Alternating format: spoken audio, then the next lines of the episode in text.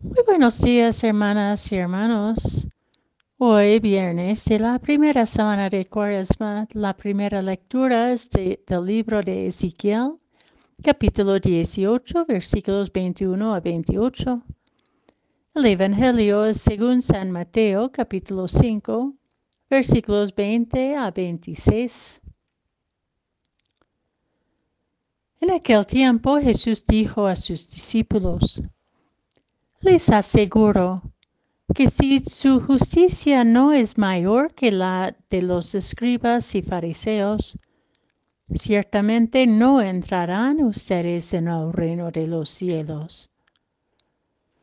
Han oído que se dijo a los antiguos, no matarás, y el que mata será llevado ante el tribunal. Pero yo les digo, todo el que se enoje con su hermano será llevado ante el tribunal. El que insulte a su hermano será llevado ante el tribunal supremo. Y el que lo desprecie será llevado al fuego del lugar de castigo. Por lo tanto, si cuando vas a poner tu ofrenda sobre el altar, te acuerdas allí mismo de que tu hermano tiene alguna queja contra ti, deja tu ofrenda junto al altar y ve primero a reconciliarte con tu hermano y vuelve luego a presentar tu ofrenda. Arréglate pronto con tu adversario mientras vas con él por el camino.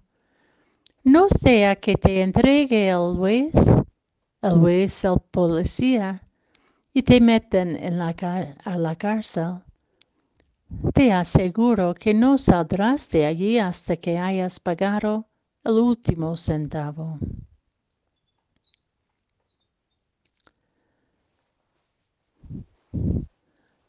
La liturgia hoy nos pregunta a cada una y a cada uno personalmente y también en sentido comunitario. ¿Cómo está el corazón? ¿Con qué llenas el corazón? Jesús nos invita hoy a internalizar el sentido de la ley. No matarás. En nuestros días experimentamos demasiada violencia que quita la vida y la crueldad humana es tan inhumana que seguramente ni Dios lo entiende. Jesús reafirma la ley, no matarás. Sin embargo, reconoce que la violencia que quita la vida que mata el ánimo o la esperanza de personas y de pueblos, también se revela en el rencor, el resentimiento, el temor, incluso la arrogancia y la autosuficiencia, la autorreferencia, el desprecio, los insultos, el malestar entre hermanos y hermanas de la familia humana alejan el corazón de la vida y nos destruyen temprano o tardía. La exigencia planteada hoy es una metonía, metanoia, un devolver el corazón el corazón de Dios, que lo sanará y ensanchará con su misericordia y su amor en el presente de nuestra vida. Somos relación y no existimos fuera de ella.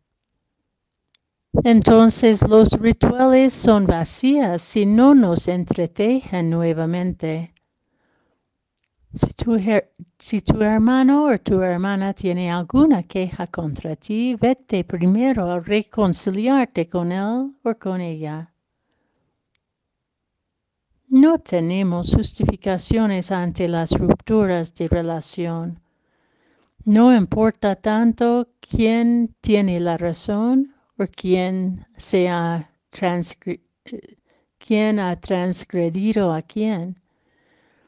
Toda quiebra de relación nos afecta por igual, aún por maneras distintas.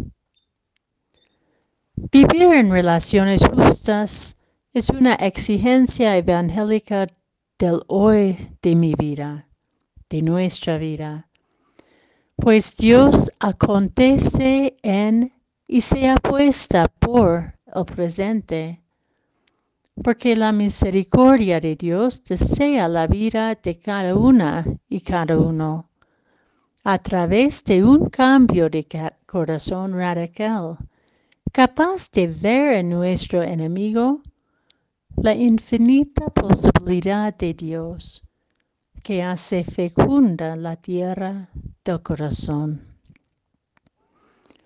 Apostar por ensanchar el corazón para que el amor allí incluye a nuestro enemigo, quien quiera que sea, permite encaminarnos con Dios, paso a paso, y llegar a experimentar la plenitud de misericordia que nos hace libres.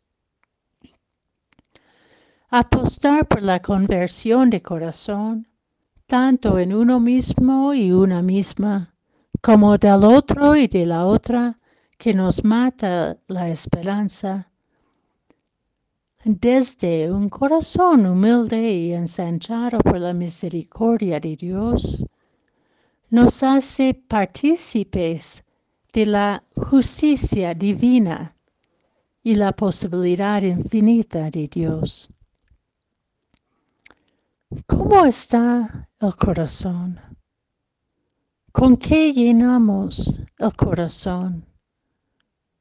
¿Somos partícipes de la posibilidad divina y de la justicia misericordia de Dios.